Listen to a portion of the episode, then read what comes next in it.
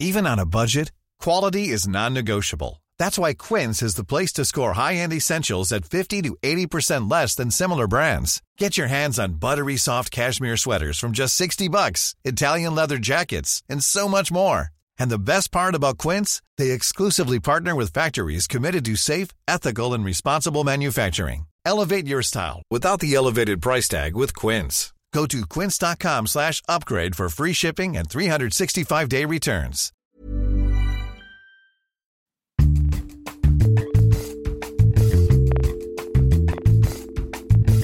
Salut, c'est Thomas Rozek. Parmi toutes les économies qu'on pensait florissantes et qui se trouvent dans une épaisse panade avec cette pandémie et ses conséquences, il y a le monde du sport professionnel, et tout particulièrement le plus populaire, a priori le plus puissant d'entre eux, le football. Mis à l'arrêt par la crise du Covid-19, ce dernier a eu la confirmation le 28 avril, lors de la présentation du plan de déconfinement du gouvernement, que sa saison était bel et bien terminée. Ce qu'on ignore encore, par contre, c'est si tous les clubs français survivront à cette période, eux qui sont loin d'être égaux en termes d'assises financières et de capacité à absorber le colossal manque à gagner que représente notamment l'absence ou les retards de paiement de droits télé suite au report des rencontres. Est-ce que, tout comme notre pays qui se pensait l'un des plus solides au monde s'est retrouvé subitement démuni et affaibli face à une crise mal anticipée, le foot français n'est-il pas en train de se rendre compte qu'il était plus fragile qu'il ne le pensait? Ce sera notre épisode du jour. Bienvenue dans Programme B.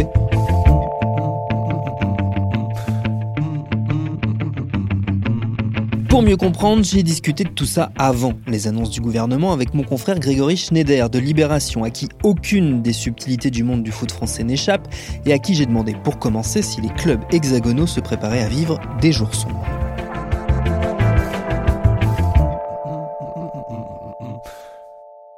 les jours, euh, sont, déjà là pour, euh, pour, pour certains clubs, c'est-à-dire qu'ils ont dû entreprendre en urgence un certain nombre de démarches visant à se, à se, à se banquer.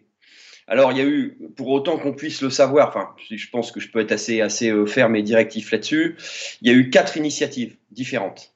La première, qui est quand même la plus, la plus pittoresque, ça a été une prise de contact entre les présidents de clubs et les télés, à commencer par Maxime Saada, le, le, le patron de, de, de, Canal. Alors, chose déjà plutôt rigolote, Maxime Saada a désigné les présidents de clubs avec qui il, voulait parler. C'est-à-dire qu'on aurait pu penser que c'était la Ligue Pro allait envoyer des, des, représentants, à commencer par le DG de la Ligue Pro qui est, qui Kyo. Et là, Maxime Saada a dit Kyo, je ne veux pas le voir.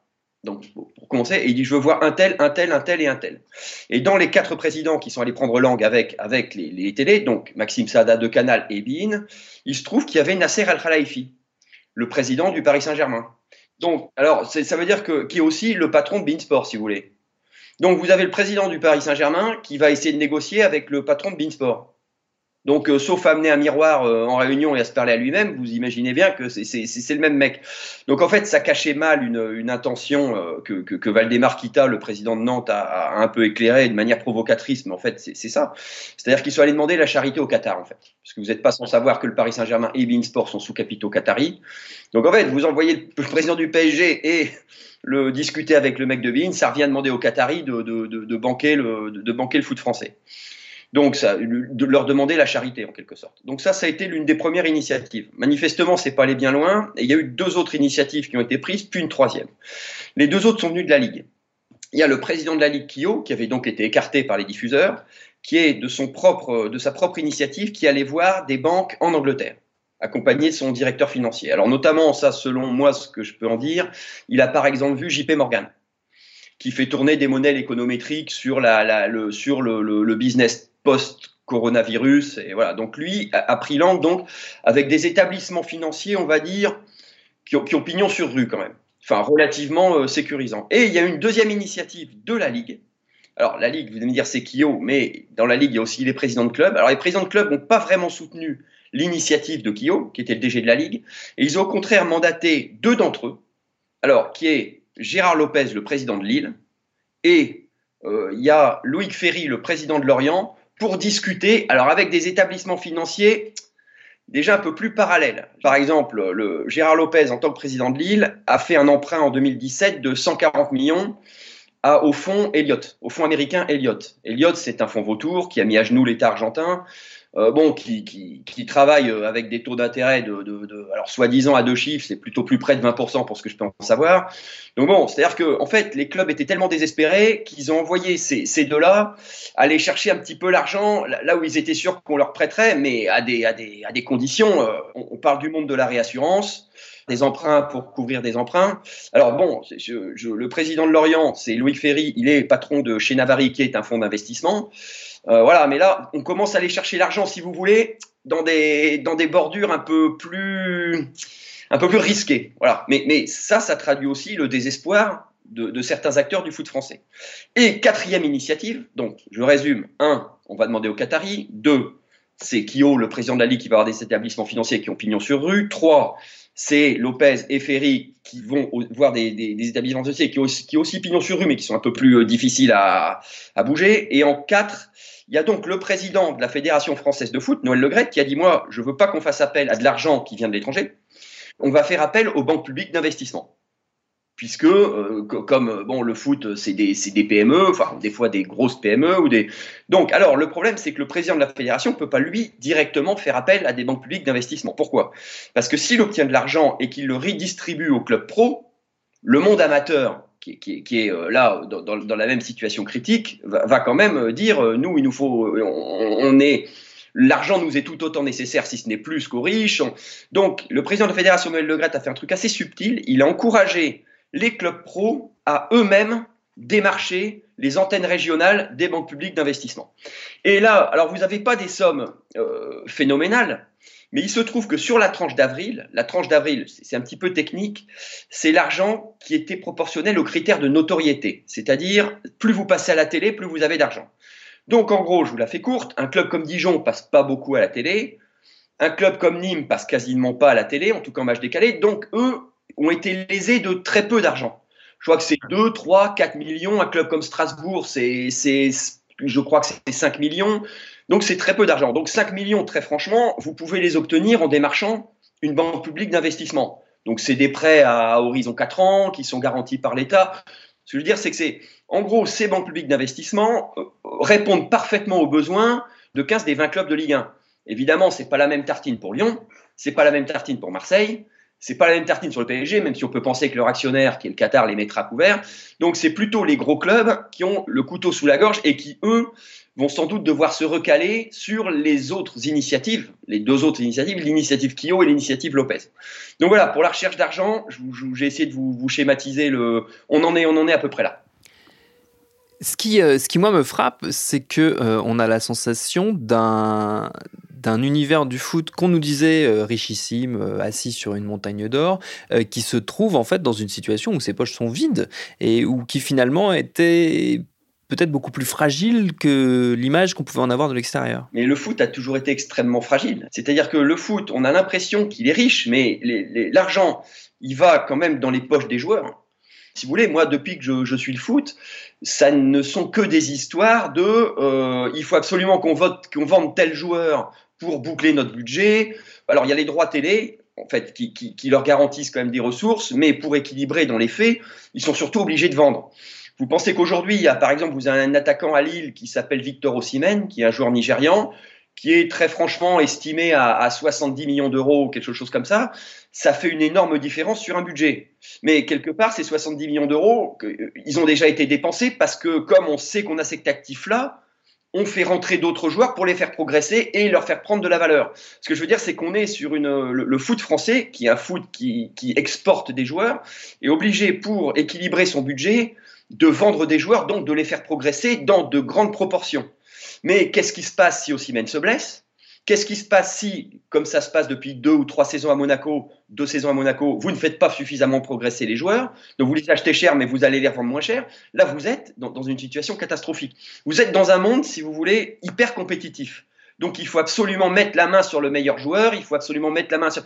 Et, et ça vous met à la limite. Vous, vous prenez des risques, parce que si vous ne le faites pas, vos concurrents vont le faire, les autres clubs vont le faire, eux vont faire progresser les joueurs et eux vont faire cette fameuse bascule à, la, après laquelle vous vous courez. Donc on est sur un monde qui est effectivement d'une extrême fragilité. C'est un monde spéculatif. C'est un monde où, où, où, vous devez donc compter sur les joueurs pour équilibrer votre budget. Bon, là, je ne parle pas évidemment du, Paris Saint-Germain, c'est pas, ils sont très au-dessus de ça. Mais le, petit peuple de la Ligue 1, euh, je crois qu'un club comme Amiens est, est pas loin d'avoir fait 40% de son dernier budget sur le marché des transferts. Alors, ça nécessite un savoir-faire, je ne dis pas que c'est mal, mais c'est extrêmement risqué. Et là, vous êtes face à dans une situation où qu'est-ce qui va devenir du marché des transferts estivales? On n'est même pas sûr qu'on aura fini les compétitions. Est-ce que vous allez pouvoir vendre les joueurs? Comment vous pouvez vendre un joueur que personne n'a vu jouer depuis 4 mois? Je veux dire, vous, êtes quand même sur des situations où, comment dire, le, système peut exploser. En tout cas, vous avez cette menace-là. Donc, on est euh, la fragilité. les clubs français sont très, très, très fragiles.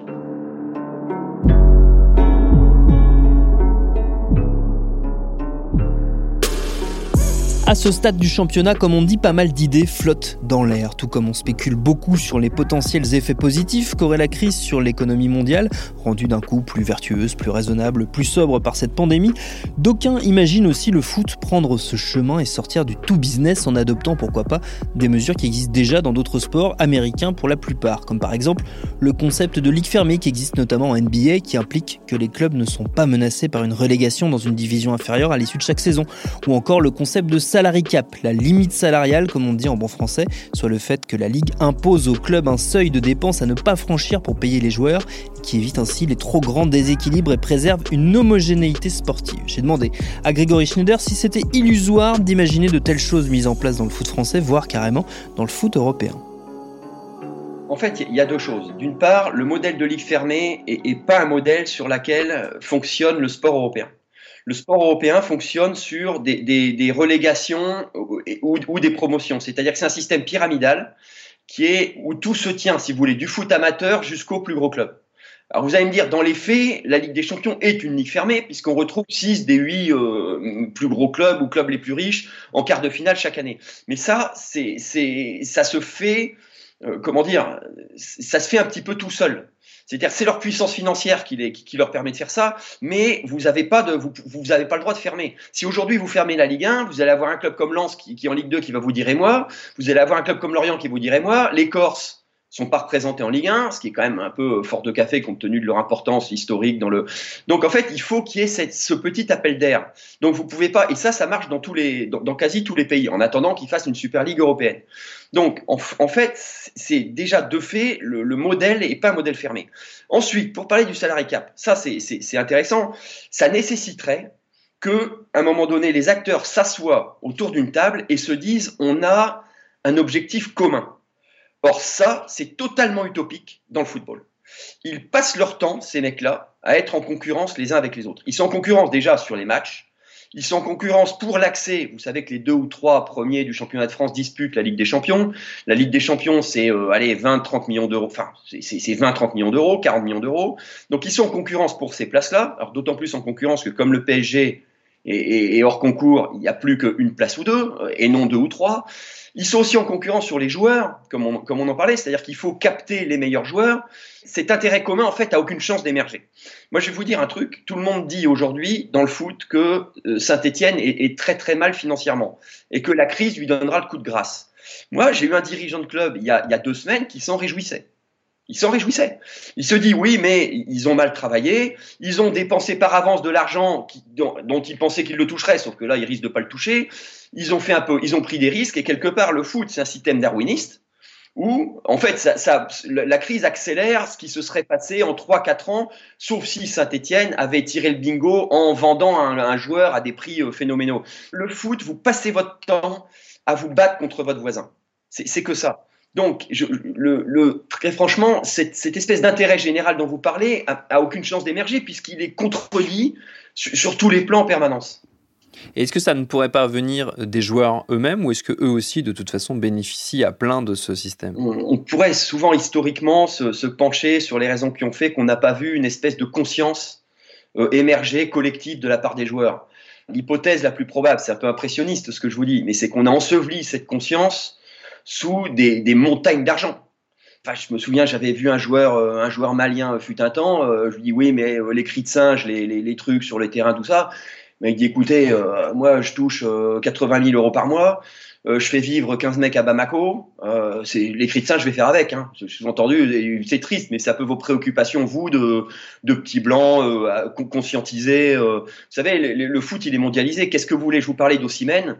Ossimène, c'est un mec qui a grandi sur une décharge dans, dans, une grande banlieue de Lagos où il racontait ça. Il a vu sa première paire de godasses à 9 ans.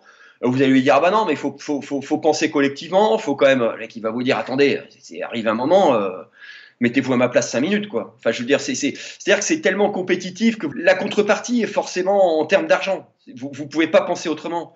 Et si on propose une meilleure condition aux joueurs, ils changent. Il n'y a, a, plus de club, il n'y a plus de conscience collective, il y a plus de. Et c'est normal, c'est le professionnalisme. Je, je, vous et moi, on, on ferait ce qu'on veut.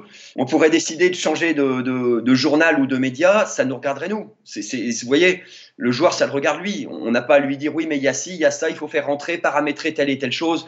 Très franchement, c'est l'argent. la carrière est courte. Il, ramasse le pactole sur 10 ans, il dégage.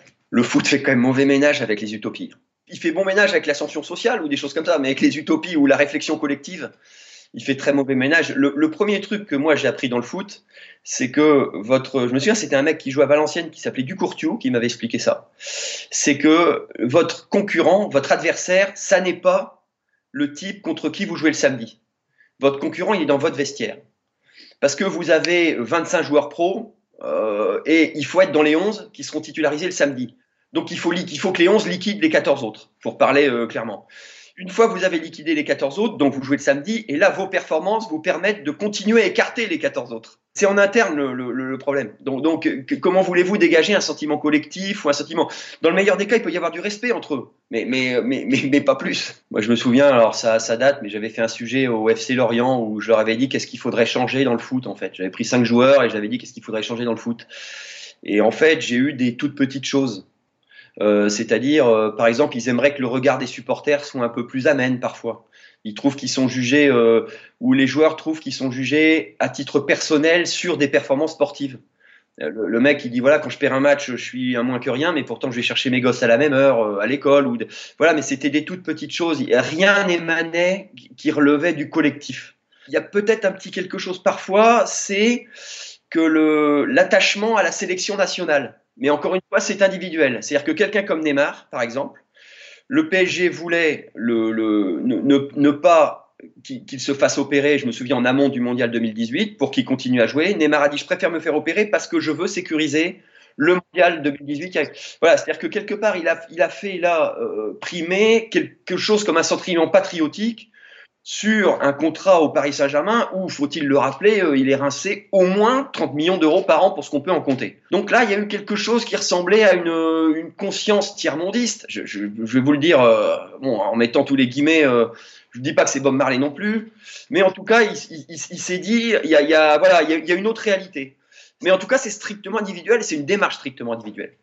Donc, en fait, c'est un monde qui est totalement atomisé, en fait, où le joueur est, totalement isolé, au fond. C'est la fameuse phrase de Thierry Henry qui parlait de Nicolas Anelka. Nicolas Anelka qui a toujours eu des stratégies très individuelles, y compris au niveau de ses, choix de carrière. Où Thierry Henry avait dit Nicolas Anelka a compris très vite que le football était un sport individuel. Donc je, je, vous le cite, euh, c'est individuel puisqu'il s'agit de les places au soleil sont rares, il faut émerger, les places dans les grands clubs sont rares, les places euh, sur le terrain sont rares, les, les...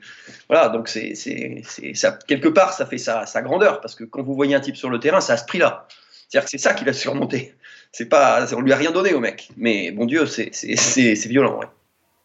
Est-ce que derrière cette crise aussi, il y a la prise de conscience qui s'installe euh, Alors, je ne sais pas si c'est tant du point de vue des clubs que du point de vue du grand public euh, ou des journalistes, que euh, le foot français n'est pas au niveau qu'il avait l'impression d'être. Euh, c'est-à-dire que on s'est souvent bercé dans l'illusion qu'on faisait partie des, des, cinq grandes ligues euh, européennes avec euh, la ligue espagnole, la ligue italienne, la ligue anglaise et la ligue allemande. Et est-ce qu'on ne se rend pas compte que finalement on serait plutôt au niveau de la ligue hollandaise et... Vous avez déjà répondu à la question. Vous savez cette histoire de cinq grands championnats européens. Il faut bien comprendre que pourquoi est-ce qu'on met le cut à 5 Dans quel pays on met le cut à 5 Il n'y a qu'en France qu'on le met, parce que ça nous permet juste de rentrer dedans. Bon, des fois, on a été derrière le Portugal sur certaines saisons au classement, enfin au classement UEFA des, clubs.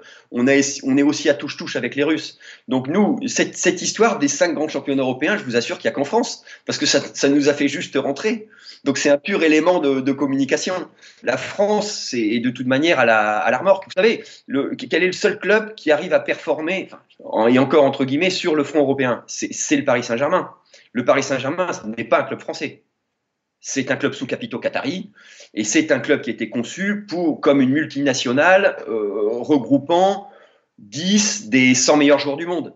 Mais ça n'est pas un club français. C'est-à-dire que ça n'est pas l'émanation de la Ligue 1. Le, Paris Saint-Germain ne dit rien sur la Ligue 1. Donc effectivement, cette crise, quelque part, montre ça. Le Paris Saint-Germain, il va, il va traverser tout ça les pieds au sec, hein, il n'y aura pas de souci.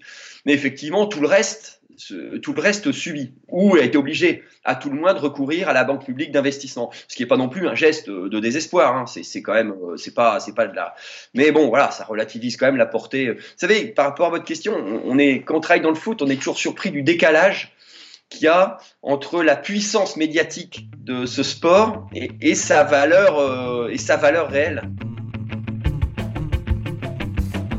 Là encore, comme dans beaucoup des secteurs touchés de plein fouet par la crise, la question qui reste en suspens, c'est est-ce qu'à l'issue de tout ça, il restera dans la tête du public et dans celle des principaux concernés la conscience de la fragilité du modèle dominant dans le sport européen Et surtout, eh ben, est-ce que ce sera suivi d'effets Merci à Grégory Schneider pour ses réponses. Programme B, c'est un podcast de Binge Audio préparé par Lauren Bess, réalisé par Solène Moulin.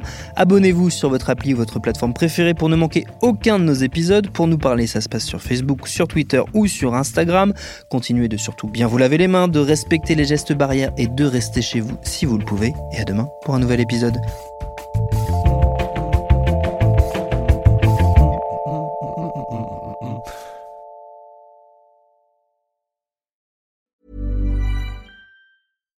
Hi, I'm Daniel, founder of Pretty Litter.